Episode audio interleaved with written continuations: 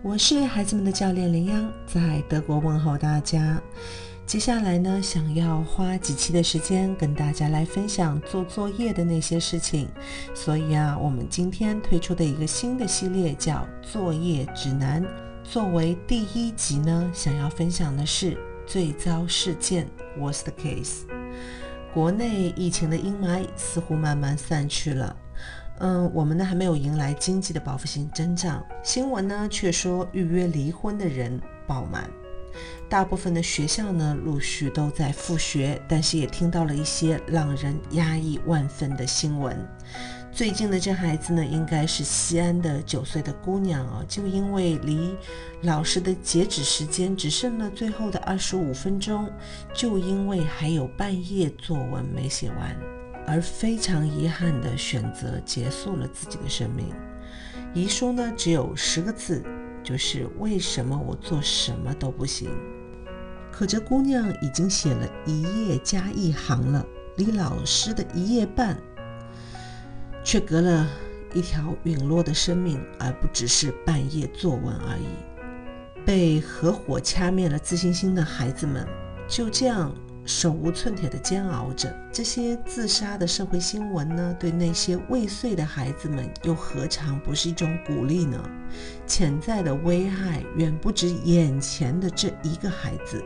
想到这里，我的心内一片悲凉。我们撼不动现在学校里的这种精英教育的模式，也深切地理解家长们天天向上的愿望。说到底，一切都不是作业的错，但是呢，却在今天、明天还有未来每一天的作业里面被暴露的淋漓尽致。我的每一个学生，不论年龄多大，从五岁到十八岁，百分之百都有家长眼里的这样那样的各种做作业的问题。比如说，第一种情况，拖拖拉拉，效率低，十分钟的作业呢，一个小时还没有写完；第二种呢，东张西望，爱管闲事，欠缺专注力；第三个呢，只要写作业就有各种小动作。第四呢，就是还没开始写呢，想到要做那么多作业啊，就已经开始烦躁急躁了。第五呢，碰到不会的作业呢，就卡壳，边抓头发边情绪崩溃。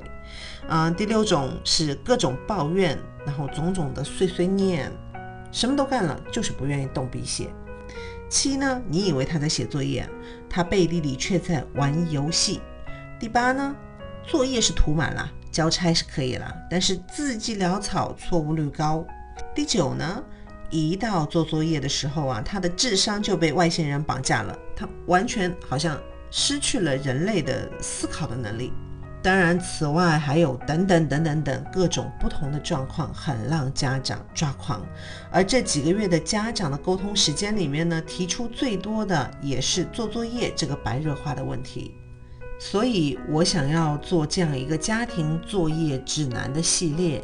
其实呢，在构思的时候，我就在思考，就是我能在这个里面给大家提供怎样的额外的支持。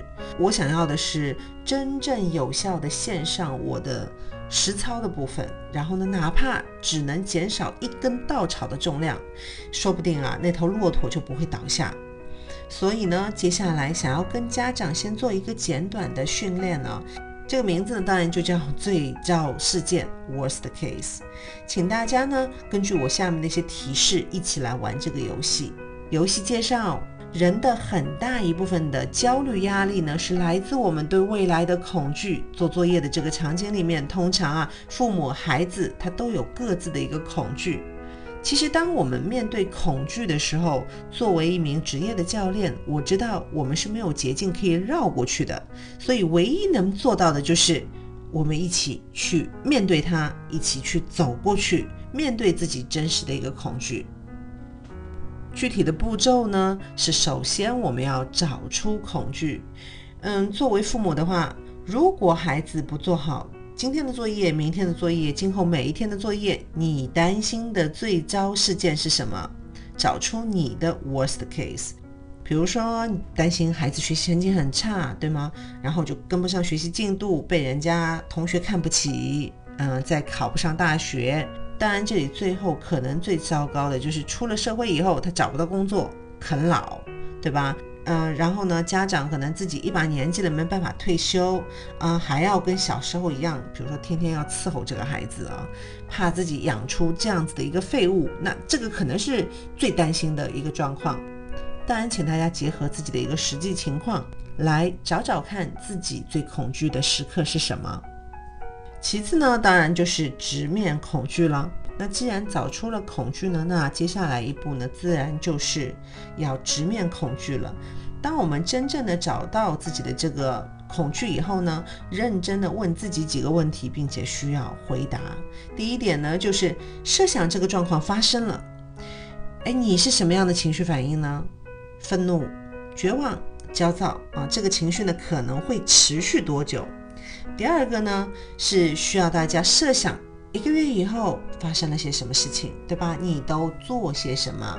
你的情绪又怎么样呢？你接下来又会怎么做？第三点呢，就是继续设想十个月以后、三年以后、十年后，问问自己呢，在我们第二点里提到的这些的问题，就是，嗯，这个时间过去了以后发生了些什么？你都在做什么？你的情绪怎么样？接下来又能怎么做？看看这个 worst case 带来的影响，究竟你需要多久去消化？第四点呢，就是观察自己的反应。哎，你是自己也开始自暴自弃了吗？还是你大概在多长时间以后又重新积极的寻找解决方法了呢？那直面恐惧的最后一点呢，就是这样认真循环的问自己，直到你觉得自己可以和这个恐惧和解了。至于教练吩咐的部分呢？那这里呢，想要给大家做三点吩咐。第一点吩咐呢，是因为这是个游戏啊，所以呢，所有的问题的答案我们不接受，我不知道，哎，或许可能等不明确的信息。第二点呢，是请大家认真对待这个游戏。最后一点是，这个游戏呢适用于所有的恐惧情绪，所以希望大家呢对于不同的情况都能进行练习。最后呢，要分享一个真实的故事，啊，这是我的导师，啊，他在他的儿子呢十一岁的时候，做梦梦到自己的儿子十四岁车祸死去，梦境真实到，据他说是有时间、地点，有所有的细节，也包括了肇事车辆的信息等等。这个画面呢，就在他的脑海里面挥之不去，并让他非常的恐惧。于是呢，他就借用这个 worst case 的方法。最糟糕的时刻当然是，嗯，车祸发生的那个当下，对吗？所以他就按照上面我们提的这些问题来问他自己：当下车祸发生的时候，对他来说究竟有什么样的影响？他究竟他的情绪怎么样？然后呢，再问十个月以后，可以再问十年以后。虽然这只是一个想象的过程，但是呢，却威力强大。今年呢，他的儿子已经二十岁了。最后呢，想要告诉大家，恐惧只是表象，往往呢，它是为了保护你的其他情绪而存在的。这个其他啊，只要一直都在，那你就会一直反复恐惧了。今日互动呢，请大家再次的根据提示和自己的孩子来做做看，我们这件事情。今日互动呢，请大家再次根据提示和自己的孩子就做作业这件事情也来一次 worst case 的练习吧。如果喜欢我的分享，欢迎点赞转发，谢谢你的宝贵时间。